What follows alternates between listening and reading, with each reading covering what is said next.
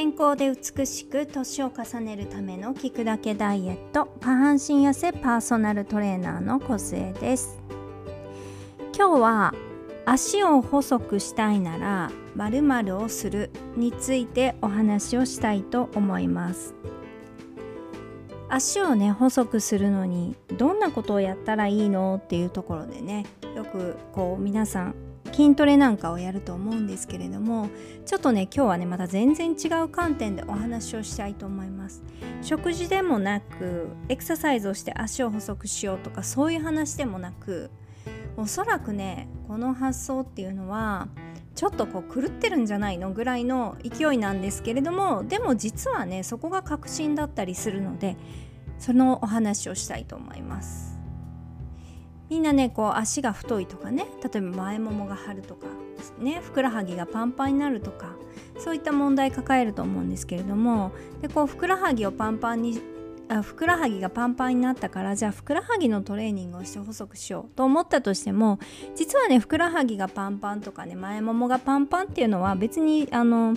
肪がついているわけではないんですよね。脂肪ではなくて使いすぎの筋肉がこう発達してねそこがね、えー、筋肉によってこう形成されていく筋肉が、はい、いわゆる常に筋トレしているような状態を姿勢でね行っているということです。なのでそこをね一生懸命筋トレしても細くなるわけがなくむしろねそこが太くなっていくっていう非常に恐ろしい状態になっていきます。ということはその筋肉の張りを取ればいいじゃないかというお話なんですけれどもはい正解です。そういうことになります。じゃあん？でも立っている間にその筋肉使ってるんでしょって、うん、だから無理だよねっていう風になってくると思います。ね？無意識のうちにそこを使っているからどんどん太くなる？太ももとかね。えー、ふくらはぎとかがパンパンになっていくわけです。特に今回はねパンパンになっていく人のお話をしていきますけれどもじゃあ筋トレやるとねパンパンの人はそこを筋トレするとさらにね筋肉を鍛えていくことになってしまうので細くなるどころか太くなるんです。ということは何をしたらいいんでしょうか？使わないってことですよね。使わないっていうことはどういうことって言ったら究極もう寝たきり状態になると足は細くなるってことです。これ結構衝撃じゃないですかね。例えば肩のこりとか首のこりを取ろうと思った時にそこを、えー、駆使しすぎている。常にそこを使っている状態なのでそこをね使わないような状態にしていくとこのね張りが取れていくわけです。例えばですけれどもあのギブスあるじゃないですか。骨折した時の。皆さんしたことありますかね？女性は少ないと思うんですけれどもあの例えばね腕とかね足とかギプスを巻いて、まあ、1ヶ月2ヶ月生活した後のその人の、えー、状態を見たことありますでしょうか？そっちだけね細くなっていると思うんです。例えば腕であれば細くなってるんです。ということは何が起きているのかといったら別に発汗しているわけじゃないんですよ。あの発汗では痩せません例えばサウナとかねそういったもので体重は減少しますけど体脂肪が落ちていたりするわけではないのでねそういったものの発想とはまた違ってあれ実は使わないことによって筋肉が落ちていくっていうわけです。はい、なので筋肉を使わない状態っていうのが一番ベストということです。私もねピラティスに通い始めた時に先生に言われたのがあなた姿勢を良くしたいんだったらまず究極ね3ヶ月寝たきりになるといいわねっていう風に言われたわけです。あやっぱりそうなんだっていう風に思ったんですけれども例えば宇宙飛行士なんかね、こう帰ってきた時に歩けないっていう状態あると思うんですけれどもああいった状態になるのが一番いいということです。いやでも歩けないじゃんってなると思うんですけれどもそういうことではなく、えー、そのね状態にしてから使うべき筋肉だけを、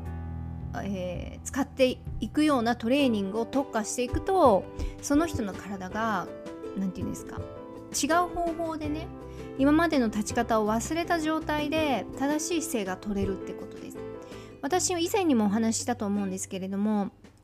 人間骸骨だけになってしまえば別に骨自体に歪みがあるあって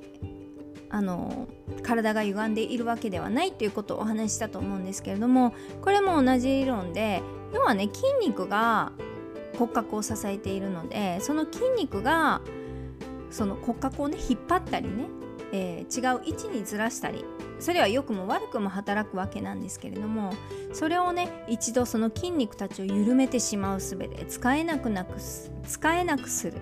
そして必要な筋肉その強くするべきで筋肉だけを鍛えていくことによって理想の姿勢理想の体型が出来上がるという考え方です。今回の場合はね体脂肪とかそういったことは無視してますけれどもそれぐらいねやっぱりその筋肉の張りっていうのはそこの筋肉を使いすぎだということになります。はい、ちなみに私の話なんですけれども私もねこう足汗を教えたりとかしていてこう行き詰まっていくことがあるんです。それあのお客様もそうですけれどもあと私自身も、えー、もうあと2センチ細くしたいなってずっと思ってたんですね。特に太ももはもう太いので。でそういったことを、まあ、新しいね、えー、レクチャー何、えー、て言うんですか講義を受けに行ったりとかいろんな教育を受けに行ったりそういう講習へ行ったりね、えー、そういった教室かあとは何ですかねオンラインでのねそういった講義いろんなものをちょっと試したり、えー、受講したりしたんですけれども実はねこれといってなかったんです。であと2センチどうしたら細くなるかなっていうのを考えていた時にうんでもこれって姿勢だよね。もっともっと深く知りたいなと思ってピラティスに通い始めたわけです。そしたらねやっぱり筋肉の使い方が変わってきて休めるべき筋肉が休んできて使うべき筋肉今までサボっていた筋肉を「おい頑張れよ」って言って起こしていて逆に今までブラックロードだった筋肉たちを今休めている状態でやっと体のバランスが整ってきてそうですね。通って何しても痩せなかったんですけど太ももが。それがねマイナス1 5センチになってたんです。でいわゆるよくある足パカとかね特に内転筋にめちゃくちゃ何かこう恐ろしく筋トレを何て言うんですかこうハードなものをしたわけではないんですよ。で何って言ったら姿勢の改善になります。なのでこう使いすぎていた筋肉をもう徹底的に緩める。で緩めたらそこが立てなくなるのでその代わり違う筋肉を使って立つ練習をするなどね。そういう感じで今まで使っていなかった筋肉を呼び起こしてさらに使いすぎていたものを休ませるような体の作りにしていったってことです。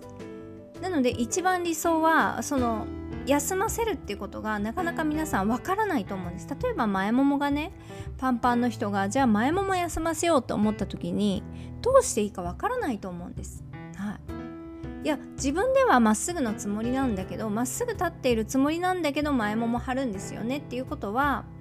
それはどこかを、えー、大きく変えないといけないってことです。その前ももは何でこうパンパンになるのかっていうところをしっかりと考えていかないといけないので